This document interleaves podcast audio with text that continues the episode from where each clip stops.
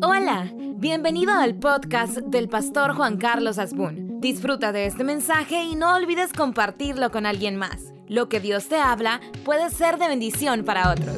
Vamos a la palabra de Dios, si usted me lo permite. Primera de Pedro 5.7. Vamos a leer en el nombre del Padre, del Hijo y del Espíritu Santo. Primera de Pedro 5.7, por favor. Sean todos bienvenidos. Si usted viene hoy por primera vez a Iglesia Quemuel, nos reunimos acá a las 8, 9.30, 11 y 12 y cuarto, todos los días domingo. Y nos sentimos honradísimos que usted esté acá. Echando toda vuestra ansiedad sobre Él, porque Él tiene cuidado de vosotros. Versículo 8. Vamos corriendo, ahí en la pantalla, por favor. Dice el texto. Versículo siguiente. Bueno, dejémonos en, quedémonos, vamos al anterior, perdón echando toda vuestra ansiedad sobre Él, porque Él tiene cuidado de vosotros. La verdad que si usted me pregunta, y más que una prédica, quisiera compartir algunas cosas que tengo en mi corazón. Escucho a diario, no semanalmente ni mensualmente, a diario, problemas. ¿Ok? Esos problemas pueden ir desde cosas eh, medio triviales, si usted quiere, ¿ok? A cosas bien profundas. Eh, personas que me dicen, pastor, eh, no solo me quiero morir, hoy me voy a morir. Así. ¿Ok? Tengo la pistola en mi mano. Pastor, hoy tal problema, hoy tal situación. Espiritualmente hablando, yo creo que todos pasamos por altos y bajos. Pero hay veces los bajos nos agarran peor a unos que a otros. Número dos, estos bajos producen ansiedad. Y si usted me pregunta, hablando de salud mental, mi humilde opinión es que en El Salvador, por la manera que la idiosincrasia del salvadoreño, todo salvadoreño tiene problemas de salud mental. Y es más, creo que si usted me permite ser un poquito más agresivo y probablemente a un predicador extranjero usted no le permitiera esto, pero como soy de casa, tengo el derecho, encuentro en la cultura salvadoreña muchas cualidades, pero una circunstancia que detesto en el alma.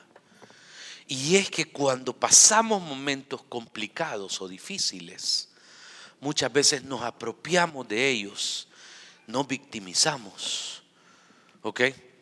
Eh, nos gusta sufrir el sufrimiento.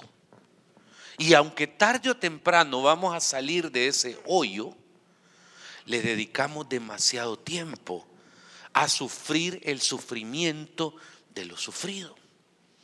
Ahora, uno no puede ver las cosas blanco y negro.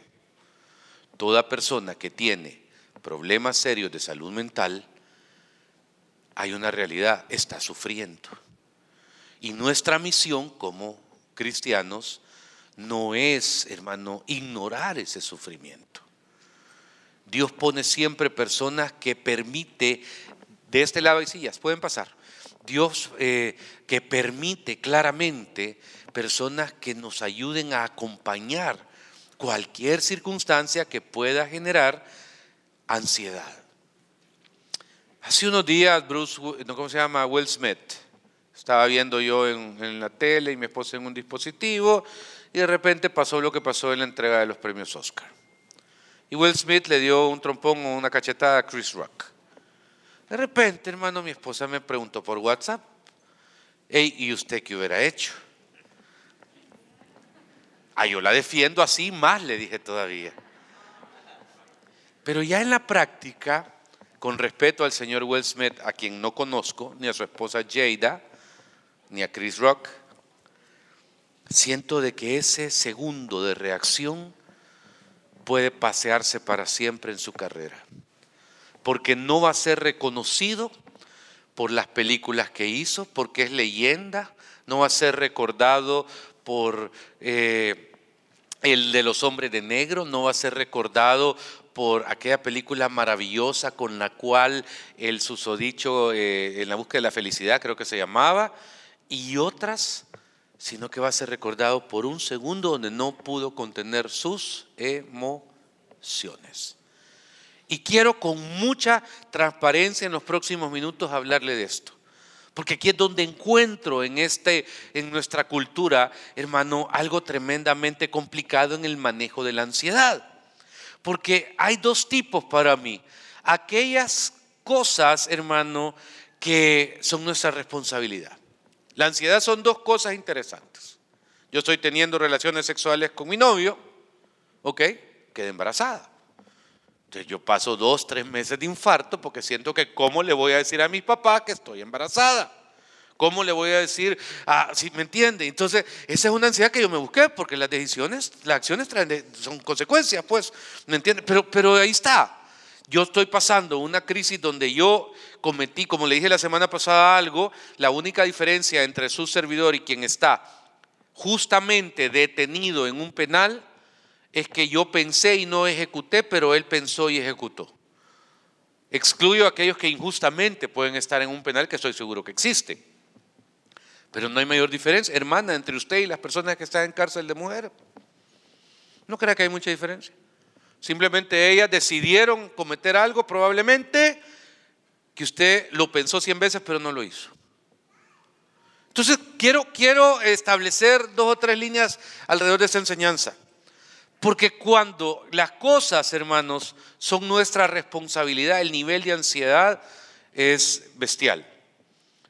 Y luego, aquellas cosas que no son nuestra responsabilidad. Voy yo bien tranquilo, a 80 kilómetros por hora, en una carretera, con mi familia y todo. Y aparece un bolo viendo el teléfono que viene a estrellar conmigo, me da vuelta. Mis hijos tres meses en el hospital, yo todo quebrado, el carro eh, pérdida total. Eso no es mi responsabilidad, ¿correcto? Es responsabilidad de alguien más. Pero generó un nivel de ansiedad que puede traer en mi vida depresión, tristezas, desesperación, etcétera, etcétera, etcétera. Ahora, si usted trata de entender un poquito el manejo de la salud mental, partiendo del enunciado del pastor, que dice que no hay ser humano que tenga una plena salud mental absoluta, perfecta, limpia, porque nadie lo tiene, entonces creo que entonces nos toca revisar un poquito, hermano, que lo que hagamos o dejemos de hacer hoy siempre va a tener congruencias o consecuencias difíciles o mejores para el mañana. Quiero darle un simple ejemplo. Yo hoy estoy delante de mi jefe y sé que mi jefe me detesta. ¿Ok? Y entonces ya no lo aguanto. Tengo dos años de aguantarlo, estoy chino, estoy harto, pero ese día a mi jefe se le pasó la mano. ¿Ok? Se le pasó la mano, entonces le escupí en la cara automáticamente, pérdida de confianza, despido, por eh, etcétera, etcétera, etcétera, mandan a la seguridad, me sacan. Ok, este momento fue que me fui al tope, estallé. Pero dos meses después, el banco me está llamando para que le pague la cuota que no he pagado, porque eh, tengo que pagarla, pero yo no tengo empleo. Qué bárbaro, los del banco son unos ladrones, está el momento. Hace cuatro meses, cuando yo soñaba con una casa, presenté a un banco una solicitud de préstamo, el banco creyó en mí y me la dio, ¿ok? Estoy, estamos aquí, ¿verdad? Ok. Entonces aquí, gloria a Dios, estoy ayunando, estoy haciendo vigilia, me bendito Dios por el préstamo, gloria a Dios, Dios es bueno, que tengo mi casa, pero este punto aquí fue el punto de inflexión donde yo puse en riesgo todo lo que viene aquí por este segundo. Y entonces no procesé bien que mi jefe de hace dos años me detesta. Y, entonces lo que vengo haciendo es acumulando algo aquí, algo aquí, algo aquí, algo aquí, algo aquí, algo aquí, que llega a un punto donde me lo sueno. Entonces, en la vida, esa, esa paz interior, esa relación tuya con Dios, debe tener una, un triple pensamiento, el pasado, el presente y el futuro. La Biblia dice alrededor de salud mental que es un, no, perdón, un estudio dice que salud mental es un estado de bienestar y equilibrio emocional en el cual una persona es capaz de enfrentarse con las situaciones cotidianas, enfrenta los retos de una manera positiva y tiene buenas relaciones con los demás. Hermano, y cuando hay momentos pico en ansiedad, porque el dolor del alma existe. Si has atravesado alguna situación donde sentís que te herve todo aquí adentro, tenés una ansiedad, o sea, desesperación, eso es el, dolor del alma que dice la Biblia, ¿ok? Y de repente eso te genera un nivel de ansiedad, trae repercusiones en salud y te lleva a pensamientos de escapes geográficos, que entiende una cosa en la vida, los escapes geográficos no solucionan los problemas. ¿Ok? Jamás. Los problemas morales jamás los solucionan los escapes geográficos. Tenemos escapes morales, escapes geográficos, y cuando menos sentimos, estamos viviendo una vida en un contrapunto a aquello que dice que es nuestra paz y es nuestra tranquilidad. Me quiero morir, comienzo el pensamiento de quererme morir, soy adolescente, siento que le valgo pepino a mis papás o que no me valoran, hoy me siento bien, hoy me siento mal, entonces me quiero morir, es un trending eh, eh, eh, marcarse, es un trending sacar cosas, entonces de repente comienzo a hacer de mi mundo un mundo bastante complicado, pero que me aparta totalmente de una sola cosa que es en la que debo centrarme, en las promesas de Dios. Pastor, ¿y usted no siente que está espiritualizando demasiado esta enseñanza? Hermano, eh, vaya por favor a 2 Corintios 4, 8 al 9.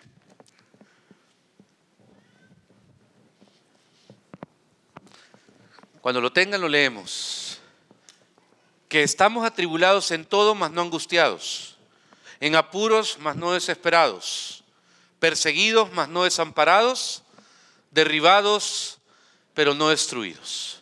Quiero que le preste atención a cuatro palabras que están ahí, que son una realidad. O sea, no es negación, es una realidad. Pon, el 8 de regreso. Quien escribió esto dice que está atribulado. ¿Ok? Quien escribió esto dice que está en apuros. Aquí son dos cosas interesantes, porque atribulado es la sensación de que no hay escapatoria, que no te sale una, que se te perdió todo. Número uno. Número dos dice que estás, eh, como dice, en apuros. Esto es que de repente te llueve sobre mojado, ¿ok? Y que estás reuniendo para cubrir algo, pero ese día te llegaron a traer el carro. Es un apuro. O de repente a tu hijo le dio, eh, ¿cómo se llama? Lo que, ah, la apendicitis, de repente todo esto que estabas trabajando, puchica, ¿me entendés? Es otro apuro. O sea, mira, fíjate que tu hijo está con dolor, apendicitis, eso no lo esperabas. O cosas peores. Siguiente, el versículo 9, atribuimos, perseguido. Esto ya es algo de externo, ya alguien que tiene, tiene la matrícula tomada. ¿okay? Aquí hay alguien que te quiere amolar. Aquí hay alguien que anda buscando ver, eh, eh, ya estuvo, ya estás con la matrícula tomada y va sobre vos y punto y no hay, o sea, va sobre vos y nada más. Y luego derribado. Eso ya estás en el suelo. Son cuatro realidades de un individuo. Y aquí es donde, si yo te, soy honesto, esta predica yo no la puedo predicar a alguien que no es cristiano, porque no lo entendería. Alberto, ¿cómo le explico estas cosas a alguien que no tiene al Señor en su corazón? Imposible, men.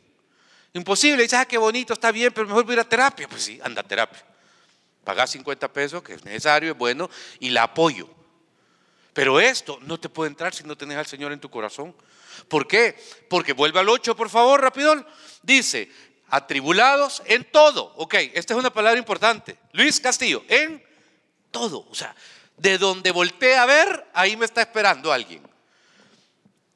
Pero de repente dice, no angustiado, no desesperado, siguiente, no desamparado y no destruido.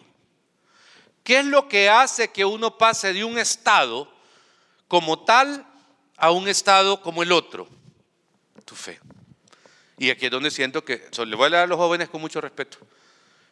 El Evangelio no es un, no es un jueguito. Estar en ministerios de alabanza no es un jueguito. Asistir a la iglesia no es un jueguito. Tener siete amigos cristianos no es un jueguito. Lo más grande e importante que tenés en tu vida es tu fe. Porque en esa te vas a sostener para que cuando venga la angustia, la tribulación, la persecución, la ansiedad o cualquier otra cosa. Y sé que me entendés, porque si podés manejar un dispositivo de esto que yo me vuelvo loco y no sé cómo hacerlo, estoy claro que un hombre de 12 años me entiende perfectamente, una niña de 14 años me entiende perfectamente sobre lo que estoy hablando. Y aquí es donde se debe crear la diferencia. La diferencia es vital, porque ¿cuál es para mí el punto? ¿Usted se acuerda de Superman? Superman tenía algo que le debilitaba emocionalmente siempre. se llamaba kriptonita. La kriptonita generaba un nivel de debilidad en el hombre de acero que lo quebraba. Yo tengo bien claro cuál es mi kriptonita. Bueno, tengo dos kriptonitas. Una tiene DUI nombre. Y la otra es una circunstancia. Lo único que tengo que hacer, porque sé que me afecta, me hace emocionalmente caerme, literal. Usted no ha visto el, pastor en bajón. Hoy he superado, hermano. Pero, pero antes era una ansiedad, ¿me entiendes? Yo podía, ah, yo llegué a un punto, un tiempo donde podía comprar dos medios, dos galones de pops. No me hable de nevería, pops. Y de repente yo estaba viendo tele con uno y con el otro, ¿me entiendes? Era un nivel de ansiedad, de tristeza, de dolor. Y, recuerdo mi proceso de 10 años. En ese cuarto lloraba yo, mire.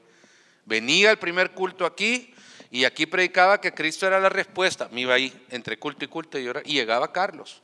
Jefe, jefe, ya, ya, ya es el tiempo que predica el siguiente culto. Castillo creo que llegaba también por ahí. Y entonces yo decía, que canten otra, les decía. Y yo ahí llorando. ¿Ok? Y de repente volví a salir, que Cristo es la victoria, que Cristo es la respuesta. Tercer culto, ahí estaba. Nunca se me olvidará. Esa alfombra debe estar negra si no la han lavado por todas las lágrimas derramadas ya por el 2009-2010.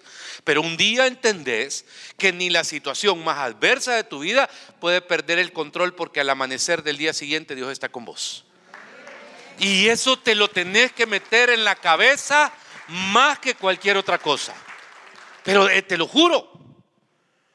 Entonces, me queda entender que entiendo el dolor pero tenés una, aquí un punto donde en esa sensación de la cultura salvadoreña, de llorar, la llorada de lo llorado, tenés que darle la oportunidad a tu fe que te restaure y que te restituya. O sea, no has venido a Cristo para no entender que esa kriptonita siempre existe y esa kriptonita siempre te va a querer dañar, pero no puedes darle el espacio. Entonces, como yo no puedo, Humanamente, ¿qué tengo que hacer? Identificarla y mantenerme al margen.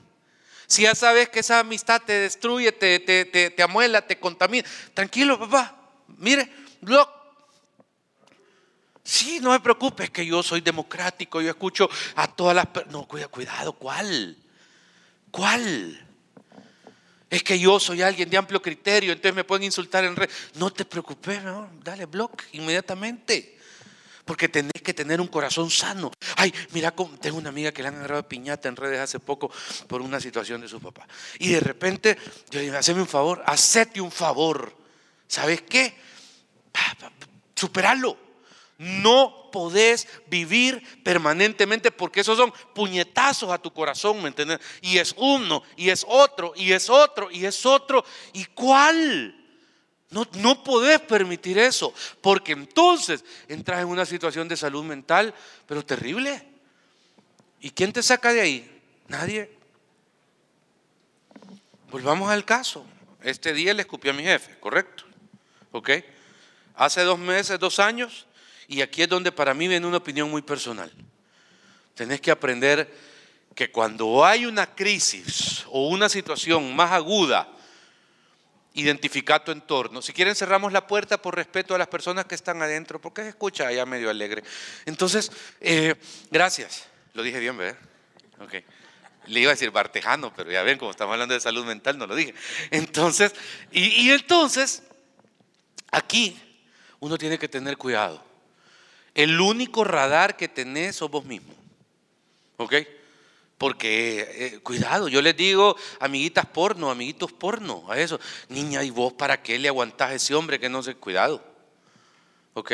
No, mira, yo que vos a ese tu jefe le quebrara la cara, porque la verdad que, que lo merece. ¿Ok? Esos aquí que te dicen, dale, dale, dale, dale. Aquí no van a estar para decirte aquí hay 100 pesos. ¿Sabes qué va a pasar aquí? Ay, qué hostiga esta. Y te van a ignorar. Y espiritualmente hablando, mi querida iglesia, espiritualmente hablando, ahí es donde lejos de salir de aquí, seguís en caída libre y en caída libre y en caída libre. Y cuesta más sacarte. El texto, hermano, que establece alrededor de este principio de salud mental. Gracias, Doc. Y quiero que vaya, por favor, a, hermano, eh, Primera Tesalonicenses 5:21. Lo leemos en el nombre del Padre, del Hijo y del Espíritu Santo. Examinadlo todo, retener lo bueno. Y eso incluye a las personas, oye. Incluye a las personas. Hay gente con la que me agrada estar, pero no me conviene.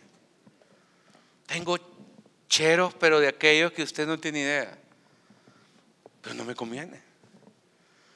Examinarlo todo. Y sobre todo en los momentos que estoy más vulnerable, es donde los pies presurosos para correr al mal, hermano, más se prestan y es donde uno más debe buscar el refugio en las cosas que sabe que le permiten sobrellevar o sobrepasar una situación.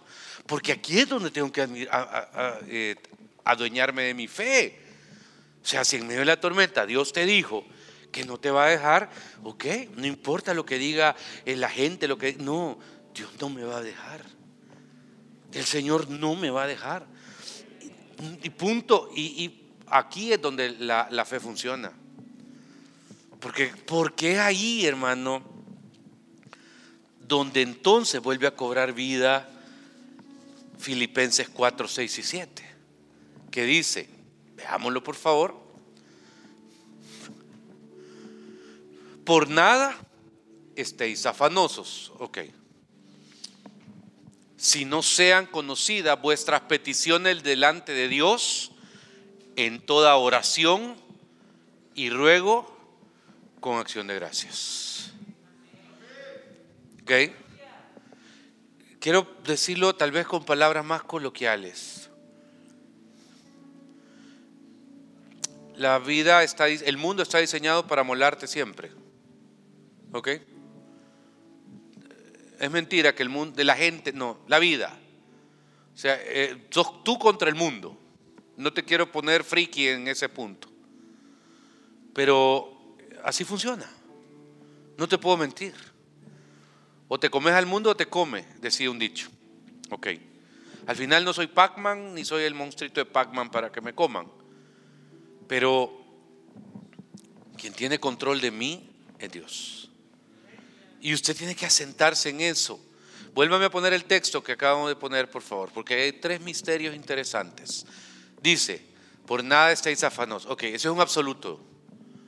Ok, no importa, por nada es por nada. Pero luego me da tres palabras claves. Sean conocidas vuestras peticiones delante de Dios. Ok, póngale atención. Las peticiones delante de Dios es algo que usted no debe jamás de dejar de hacer. ¿Ok? Usted no debe jamás de dejar de hacer ninguna petición. Padre, me quiero morir. Padre, tengo ganas de suicidarme. Eso es una petición. Y, sé que no es correcto. Padre, ya no aguanto el desprecio de mis papás. Padre, ya no, ya no aguanto las marginadas de mi mamá. Padre, ya no aguanto el rechazo de aquel niño que me dijo que yo era la mujer de su vida y le valgo, ¿me entiende? O sea, tenés que aprender a ser honesta con Dios, pero al máximo. Porque Dios no es un consejero, Dios no es un coach, Dios no es un eh, speaker famoso, no, eso lo cobran 5 mil pesos y se dan la vuelta. O sea, Dios es Dios. Y tenés el privilegio de ir al más grande trono sobre el cual se doblará toda rodilla de lo que hay en la tierra, en los cielos y debajo de la tierra, que es tu Dios. Y poder ser lo más honesto y transparente lo más genuino. Y, aquí dice, sean conocidas vuestras peticiones, pero donde encuentro una crisis es que yo me abstengo de presentar delante de Dios mis peticiones. Puedo pedirles, ay Señor, dame el carro, qué bonito este carro, qué bonito ese nuevo carro, ¿me entendés? Y, tus peticiones y son concedidas, y vos lo sabés, ¿ok? Pero vi tu camioneta en el taller un día de eso, está bien bonita, pero fue concedida tu petición, pero no me refiero a chunches. Me refiero a aquellas cosas que sin darnos cuenta nos golpean o nos destruyen.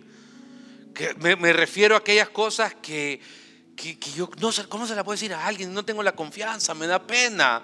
¿Ok? Alguien me dijo hace dos semanas, no sé cómo tener una relación con Dios. Nunca he sentido que he amado a Dios. Algo así creo que me dijo un extraño que conocí hace poco. Y de repente dije que genuina es oración. Hey Señor, yo no sé cómo amarte. Yo no sé cómo hablarte. Y tal vez, y cuando ve ese rollo así, turbulento, esa es la petición que hay que presentarle al Señor. Y luego, hermano, en toda oración y ruego, son dos cosas distintas. La palabra oración es una, reflexión de, plática, de diálogo.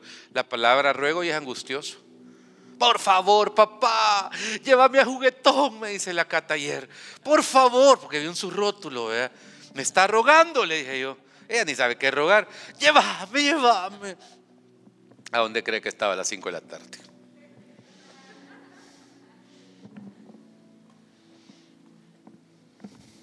Es que el problema es grande. Porque Dios no se presenta como Zeus. Que chivo fuera. Ayer, ayer vi Aquaman, qué espectacular película. Pero eh, Dios no es Zeus. Nuestro Dios no es Zeus, ¿me entiende? Que está ahí arriba, ¿me entiende? O es Odín, el de Thor. O, no, o sea, ¿sabes cuál es el, no el problema? En la incidencia que el Dios Todopoderoso, el de verdad, no esos de cómics, se presenta como tu padre. ¿Ok? Entonces, si es padre, sos hija, sos hijo.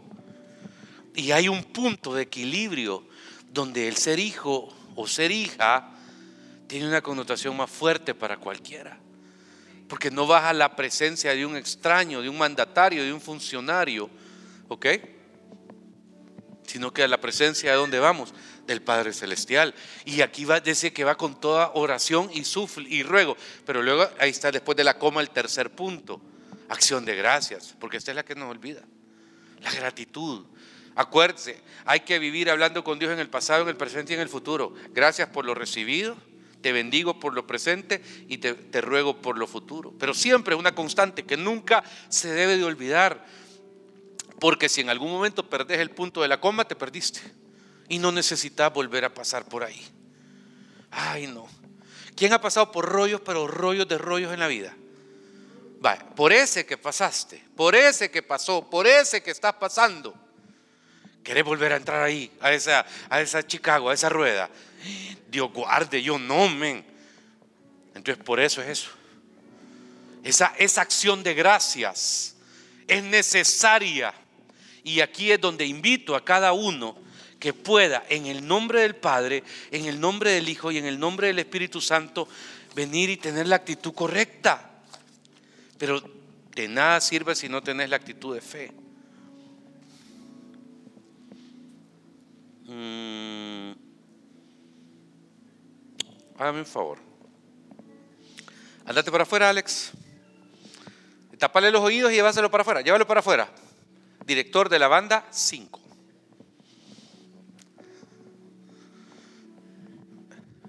Y cuando yo diga, vas a entrar. Llévatelo para afuera, Carlos, por favor. Me van a hacer un favor todos. ¿Se van a poner de pie? pie. Y cuando él entre, le van a aplaudir, van a chiflar como que es cristiano Ronaldo y, van a decir, eh, Alex, Alex, con toda alegría. Éntrenmelo, por favor. Tres, dos.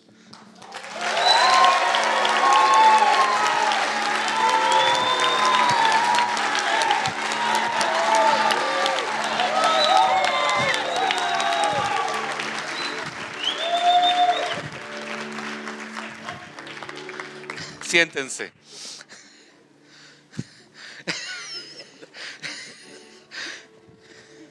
Eso quisiéramos siempre en la vida. ¿Ok? Y es chivo, es bonito. Un día estaba comiendo con un amigo aquí y, alguien nos pagó la comida. Y se indignó él, ¿por qué me está pagando alguien? Dijo. ¿Por qué me está pagando alguien? Y, ya, insultó al mesero. ¿Por qué me permitiste que en mi mesa alguien me pague? Y yo me mente, ah, yo feliz fuera que me lo pagaran a mí, ¿verdad? Pues sí, yo no me enojo, pero, pero bueno. Pero la vida no siempre es así. Un día el apóstol Pablo dice que en su convicción de predicar lo agarraron a pedradas y lo dejaron de apedrear porque creían que estaba muerto. Ponle atención a eso. Pero, pero él no dijo, ay no, yo ya, ya renuncio con esto, no es la voluntad de Dios, no, no, no, no, no, no, ¿cómo voy a hacer? No. Dice que cuando lo dejaron ahí creyendo que estaba muerto, el medio de sacudió, volvió a ingresar a la ciudad y siguió predicando. Tenés que tener cuidado a pesar de que hayan momentos como esos, qué grande soy, qué fuerte soy, cómo me aman, ¿me entendés? Oh, qué desgraciado soy, qué, qué víctima soy. Tenés que tener cuidado de que tus oídos, tu corazón y tu mente tengan la más grande salud mental que necesitas para los momentos altos y los momentos bajos de tu vida. Y esa es tener claridad de que tu fe es real que tu Dios es real y que las palabras que Él ha dicho sobre ti están más allá de lo que otros digan o dejen de decir sobre vos. Gracias por ser parte de este podcast. Si este mensaje te gustó, lo puedes compartir en tus redes sociales y suscribirte. Dios te bendiga.